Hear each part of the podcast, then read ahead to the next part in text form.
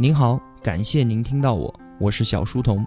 我的音频节目首发平台是在小书童频道微信公众号，请您打开微信搜索订阅小书童频道。小是知晓的小，从此刻开始，我来帮您读书。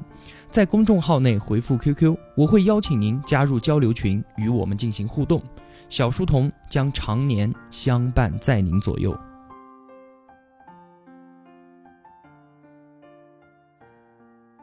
我们继续说腾讯传。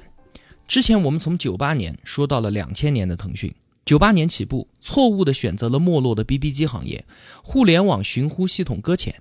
在走过了一段弯路之后，因为一次意外，广州电信招标一个 IM 程序，这使得马化腾他们找到了自己的核心产品 OICQ。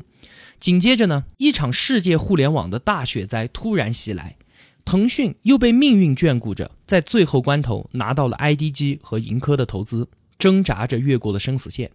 在这期间啊，还有一个小插曲，就是在九九年底的时候，收购了 ICQ 的那个美国在线，他们向马化腾发了一封律师函，说你们侵权了，赶紧停止使用 OICQ 点 com 的域名。那就没办法了，意料之外，情理之中的事情，天要下雨，娘要嫁人嘛，只能随他去了。翻过年三月份，美国国家仲裁论坛的裁决就公布出来，判定将 OICQ 点 com 的域名归还给了美国在线。这个结果啊，对于马化腾他们来说一点都不意外，那就索性把 OICQ 的名字换成了 QQ。两千年十一月正式推出了 QQ 两千的版本，QQ 这个名字从那个时候一直沿用到了现在。那腾讯在两千年这个时间点上，那个最根本的问题还是没有得到解决，就是盈利模式。他们已经拥有了一个用户过亿的产品，居然没有办法赚钱，真是难以接受哈。腾讯就像是一个捧着金饭碗正在讨饭的乞丐一样，他们也尝试了一些收费盈利的方法，但是效果都非常非常的差。首先能够想到的就是投放广告。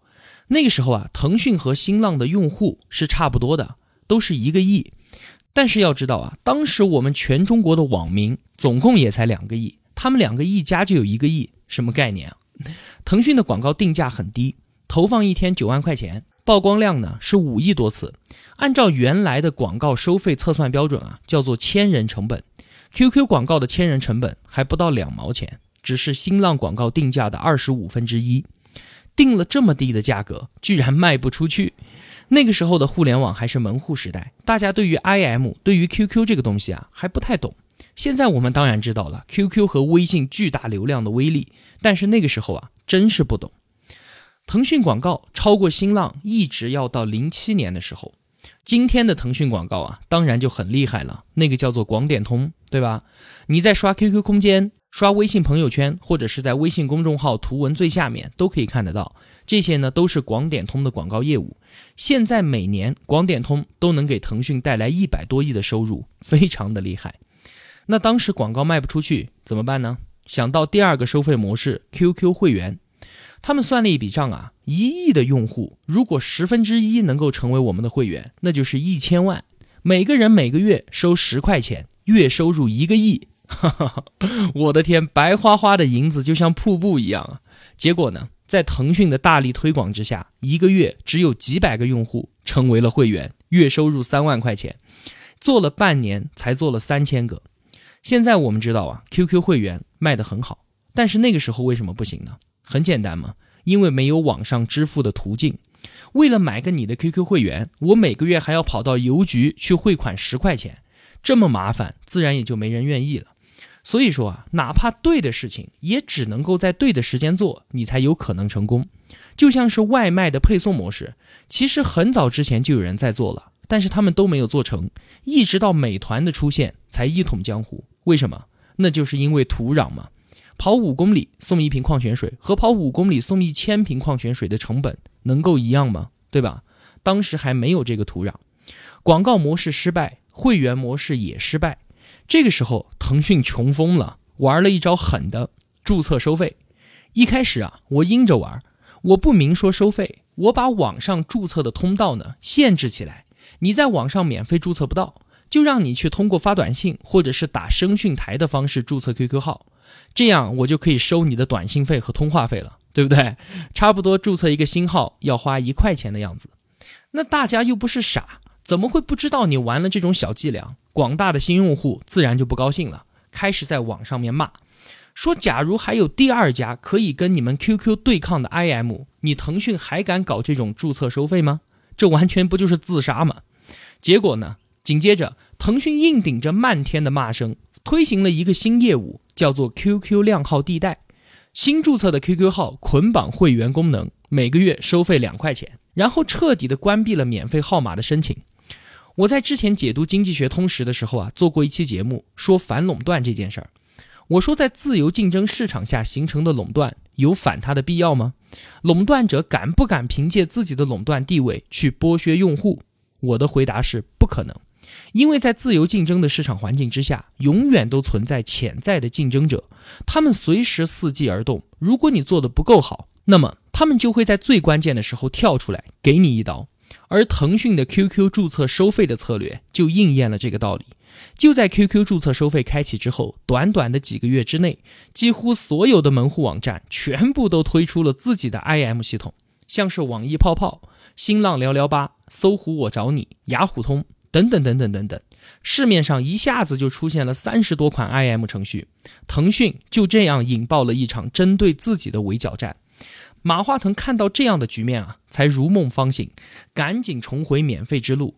可是呢，群狼对于 QQ 的围攻之势已然形成了，在之后的一段时间里面啊，腾讯不得不疲于应付，而其中最关键的战役 QQ 与 MSN 的对决，我后面会单独说的。那无论是广告、会员，还是简单粗暴的注册收费，都行不通，怎么办呢？这个时候啊，又出现了一家企业，它不但是救了腾讯，马化腾说，它甚至是救了整个中国互联网产业。这家企业的名字叫做中国移动，是的，就是国营的电信运营商。这到底是怎么回事呢？我们的互联网怎么会和国营的电信运营商扯上这么大的关系呢？事情啊，是这样的。话说啊，在两千年四月份的时候，从中国电信里面啊剥离出来了一批人，专门搞移动通讯运营业务的，成立了一家公司，叫做中国移动。那这些被剥离出来的人呢，都是刚刚入职中国电信不久的年轻人。我想啊，他们当时的心情一定非常的复杂。那个时候啊，中国电信可是年营业额两千三百多亿的高盈利垄断企业，不是那么容易进去的。结果进都进去了，还被分流出来了。你说这些人他们能高兴得起来吗？但是谁也没有想到啊，就是这样一批年轻人所主导的中国移动，日后迅速膨胀成了一家巨型公司。在移动的深圳分公司有一个负责人，当时很年轻，名字叫做鲁向东。这个人非常非常的厉害，超级能干。他后来做到了中国移动的副总，号称是中移动的二号人物。不过很可惜，他现在正在监狱里面服刑，判了个无期徒刑，据说是受贿两千五百万。吴晓波提到鲁向东的时候啊，也是发了一句牢骚。吴晓波说他自己有一次去到一家国营企业给职工上课，吴晓波就说：“你们国有企业真的是很厉害，你们这里最厉害、最能干的人，纷纷都被你们全部都送到监狱里面去了。”这个我就不多说了哈。鲁向东在两千年的时候啊，发现日本的电信运营商搞了一个创新，他们把电信系统向社会开放。怎么开放呢？说让社会上的内容供应商来提供增值服务。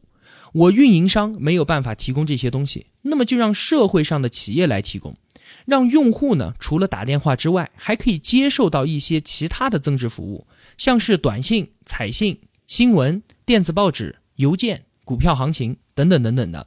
然后呢，拿这些东西向用户来收费，钱收过来呢，运营商和内容供应商再来把钱分掉。那鲁向东看到了，就把这块业务从日本拷贝了过来，起了一个名字“移动梦网”，然后面向社会征招内容供应合作伙伴。马化腾一看啊，哎呦嘿，这不是和我们一开始做的网络寻呼机系统一回事吗？只不过是把寻呼机、把 BB 机换成了手机。那面对移动梦网的机会啊，马化腾他们直接就把 QQ 给搬到了手机上面，叫做移动 QQ，把手机端和 PC 端的 QQ 打通，实现双向交流。这一次啊，腾讯、马化腾他们真的看到钱了。就在零一年的六月份，也就是 MIH 正式入股腾讯的那个月，腾讯的财务报表上第一次实现了盈亏平衡。到年底的时候，他们实现了五千万的营业额，利润就有一千多万。这个时候啊，已经上市的三大门户还深陷亏损的漩涡当中，网易净亏损更是达到了两千多万美元。纳斯达克以财务报表存在疑点为由，一度宣布停止网易的股票交易。而马云的阿里巴巴呢？尽管他们已经宣布拥有了四百万的网上用户，但是马云融到的两千五百万美金已经全部烧完了，他不得不相继关闭了境外的公司，遣散外籍员工，也把阿里巴巴的总部从上海搬回到了杭州老家。而在三大门户网站当中啊，第一个投入移动梦网怀抱的是网易的丁磊。因为股价的惨不忍睹而灰心丧气的丁磊，他是抱着有病乱投医的态度跟广东移动合作的，开展手机短信业务。丁磊后来回忆说啊，我当时好比是一个溺水的人，能够胡乱抓住一根稻草，那已经很好了。而没有想到的是啊，这根稻草居然长成了苍天大树。决定与移动合作的第二年，网易就扭亏为盈。那么，在网易的带动之下，新浪和搜狐都相继投身移动梦网，全力开拓手机短信业务。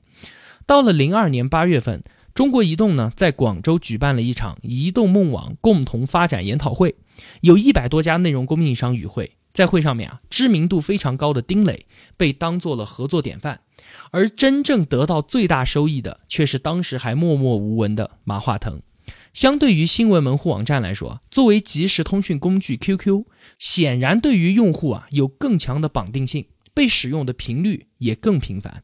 我们简单的从数据就可以看到啊，通过移动 QQ 发出去的短信量占整个移动梦网短信数量的百分之七十。不过呢，话又说回来，这个时候的腾讯全部的利润都来源于移动梦网业务，这对于当时的腾讯来说，绝对是一件天大的好事。但是我们把镜头拉远，从长期来看的话，这件好事儿它又变成了一个巨大的危机。怎么说呢？道理很简单，如果一家公司的盈利只来源于另外一家公司的话，那说白了，这是一种寄人篱下的业务模式，不过是条寄生虫罢了。那如果这家大公司出现人事变动，或者是出现战略转型等等的原因，不管是什么，那么你瞬间就会失去盈利的基础。这样做的话，风险非常非常的大。无论如何，也不能把自己的摩天大楼盖在别人手中的一颗针上吧，对吧？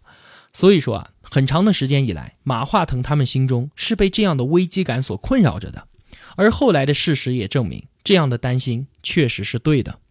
到了零四年、零五年的时候，通过移动梦网项目，中移动已经把手机短信业务扩展的足够大，这块蛋糕被做的实在是太美味了。于是啊，移动站出来说：“你们全部给我滚开，我要自己吃。”他就开始着手整顿并且驱逐内容服务商。中移动啊，从这个时候开始便关闭了合作开放的大门。腾讯之所以在梦网项目里面可以获得这么大的收益，完全就在于庞大的 QQ 用户基数。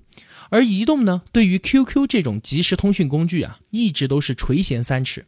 现在时机成熟了，他一脚就把 QQ 给踹了出去，开发了一款名为飞信的 IM 工具。虽然事后我们知道啊，这是一款极其失败的产品。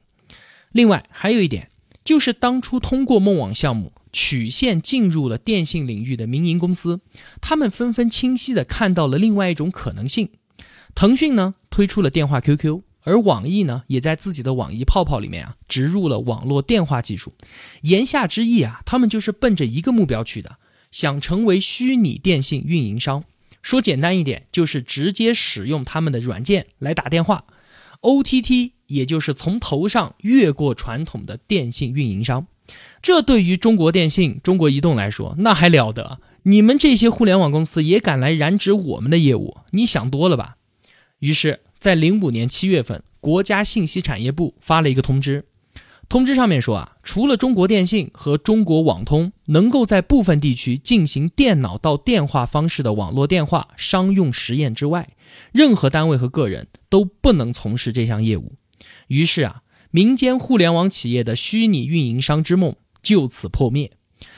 那么，当国有的电信运营商用政策管制的手段将网易和腾讯这些民营企业阻挡在门外的同时，他们自身其实也自我阉割掉了创新进取的动力。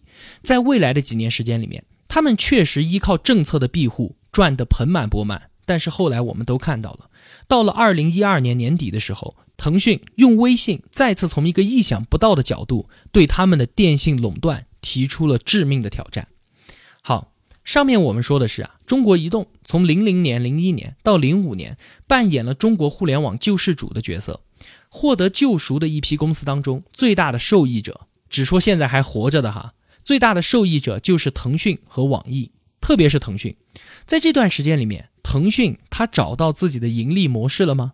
如果没有，一直是移动的寄生虫的话，那么它在零五年遭到移动驱逐之后，它就可以去死了。但如果是这样的话，我们今天也就没有机会来说它了。那么，我们把时间拨回到二零零二年，看看 QQ 是如何找到原生性的盈利模式的呢？开篇我们说了，卖广告、卖会员，甚至是直接收费，通通都不行。能想到的盈利模式都尝试过了，穷途末路。我们中国的互联网行业啊，在很多人看来，其实一直都是欧美互联网创新的长途追随者。哪怕一直到现在，很多人都是这么认为的。但是啊，欧美在如何收费这个问题上面，自始至终都没有得到突破。QQ 模仿的那个 ICQ，一直到它消失的那天，它都没有找到自己的盈利模式。而击穿互联网产品收费这一块壁垒的，找到可行的收费模式的，并不是他们欧美人，当然也不是我们腾讯自己，而是韩国人。韩国从九八年金融危机之后啊，整个产业发生了巨大的转型，确立了娱乐立国的战略。于是，在过去的十多年时间里面，韩国娱乐文化产业飞速的崛起，在很多方面，他们都做了非常多的深入探索。一直到今天啊，娱乐文化产业上的很多模式，都是我们中国在跟着他们不断的学习。比方说，他们的电视节目、他们的真人秀，对吧？还有电视剧的编剧机制。他们的明星养成模式，他们的网络游戏和他们的电子竞技，对不对？在当时啊，韩国人也有自己的 IM，他们开发了一个东西叫做虚拟道具。开发出来之后啊，迅速就在他们自己国家的互联网流行起来。其实这个模型很简单，理念就是每个人在互联网世界里面都有一个自己的身份，现在呢是一个名字，甚至是一串数字。那为什么不可以和现实世界里面一样，是一个有头有脸的人物呢？于是，他们想办法通过虚拟道具，把用户在互联网世界中的形象给具象化。用户根据自己的喜好付费购买虚拟角色的造型，比如说头发、衣服、表情、场景，对吧？说到这些啊，大家就很熟悉了。这个创意啊，就被腾讯搬到了 QQ 上面，开发了 QQ 商城，统称 QQ 秀。我们现在打开 QQ 的聊天窗口啊，还可以看得到旁边就有自己的 QQ 秀，互联网身份的人格具象化。你说 QQ 秀它确实是一个好东西，但是之前说的支付方式还是很困难啊，会不会又重蹈之前卖 QQ 会员卡的覆辙呢？那么在 QQ 秀诞生的同时，还有一个关键性的创新也诞生了，它叫做 Q 币。腾讯是现在最大的虚拟货币发行企业。一年要发两百六十多亿个 Q 币，一个 Q 币呢一块钱。当年为了能发这个东西啊，解决支付的问题，马化腾他们几个还跑到北京去，和央行和财政部进行了长时间的沟通。当时的央行啊确实很开放，就同意了腾讯的请求。不过呢，你作为一个能够发货币的企业，我们央行还是要给你点限制的，那就是你只能单向兑换，一块钱买一个 Q 币可以没有问题。但是一个 Q 币你不能再兑换成一块钱的人民币，如果能够双向兑换，那就不得了了，那就正儿八经的货币了，对吧？腾讯不就成了一个国中之国了吗？这里呀，再多提一句，我们国家的虚拟货币管理制度啊，就是在管理部门与腾讯的沟通之间建立起来的。这个制度的建立，为中国互联网交易奠定了良好的货币基础。如果没有国家相关制度创新的支持，我国的互联网行业是不可能发展到今天这个样子的，这也是实话实说，对吧？在零三年，央行除了确定 Q 币的合法地位之外，还干了一件非常棒的事儿，那就是给阿里、给马云发了一张牌照，允许他做支付宝。那如果央行不给马云这么玩的话，那阿里就不可能摆脱一倍模式，创造一个全新的第三方支付模型，马云就不可能有今天，这是显而易见的。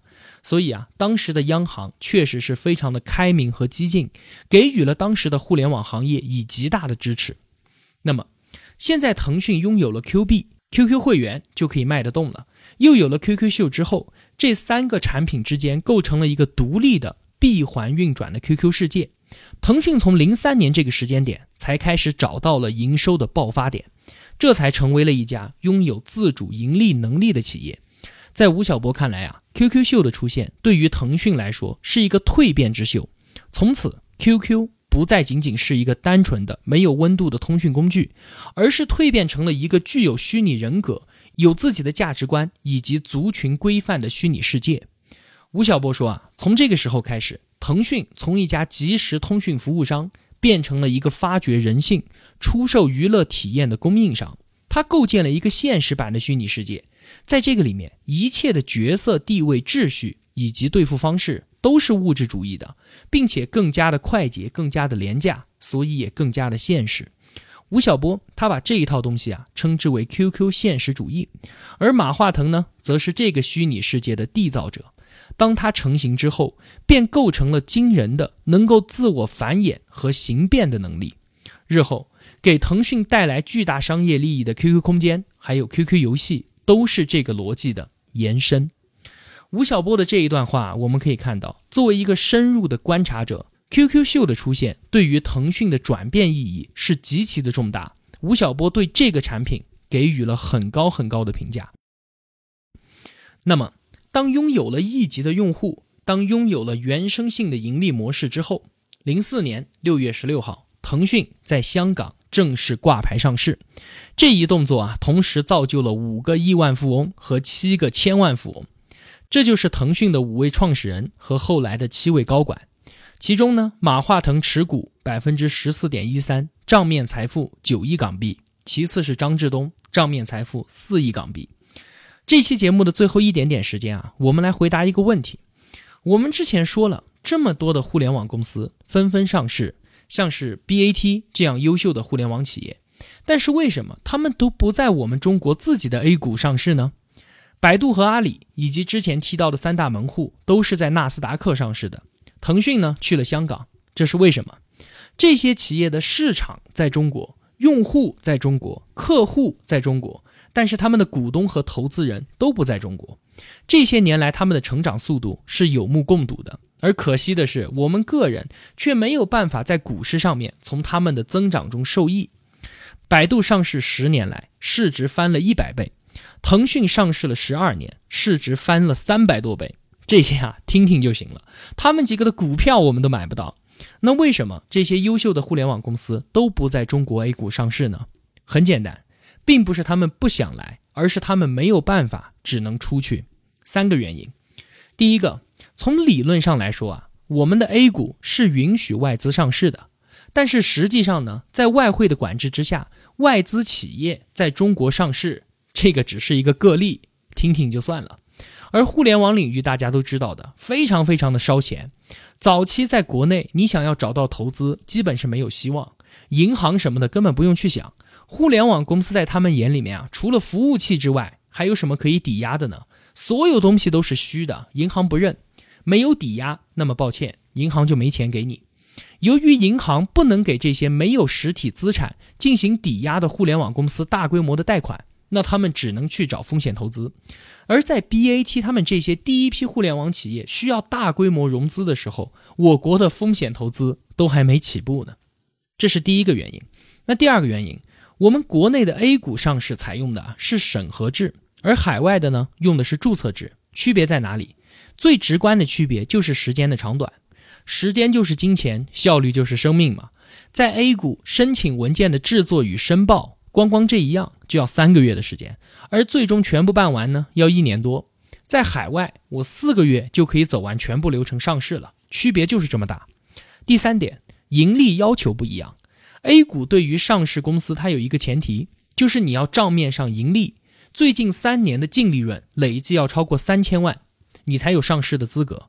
而对于一个互联网公司来说，早期你想盈利，你开玩笑啊！比如说刘强东的京东，零四年他进入电商，一直烧投资人的钱，年年亏损，烧了十年。一四年上市，继续亏，一直到去年的第四季度，京东终于才开始盈利。但是这又怎么样呢？在中国电商领域，唯一一个能在淘宝面前跳一跳的人，除了刘强东之外，还能有谁呢？另外啊，如果我都有盈利能力了，我干嘛还要你们的钱？我干嘛还要去融资呢？我赚钱拿来和投资人分吗？我有毛病啊！而在海外上市，对于盈利有没有要求？没有的。去哪儿网一二年的时候还亏损九千万人民币，第二年就上市了。Twitter 一二年亏损八千万美元，也是第二年，一三年它就上市了。在美国，四分之三的上市公司都没有盈利。三分之二的上市公司年销售额还不到五千万，所以啊，以上三点综述不是我们的互联网大佬他们自己想要往外面跑，他们是没有办法吗？那就在零四年挂牌上市的那一天起，腾讯他就告别了青涩的少年时代，他如同一个接受了成人礼的青年，即将面对一个更为凶险和辽阔的人生。今天的节目啊，就是这样了。下一期节目呢，我会告诉您，外表斯文、性格内敛的马化腾是如何成为一个互联网业界的全民公敌的，而决定了腾讯生死的三大战役又是如何打响以及如何收场的。如果我有帮助到您，那么也希望您愿意动动手指帮助一下我。几块钱的打赏对您来说无足轻重，但是对于我个人而言却是极其的重要。陪伴是最长情的告白。而相守是最温暖的承诺。一个人能够走多远，取决于与谁同行。我是小书童，我在云南昆明向您问好。我们相约在小书童频道，不见不散。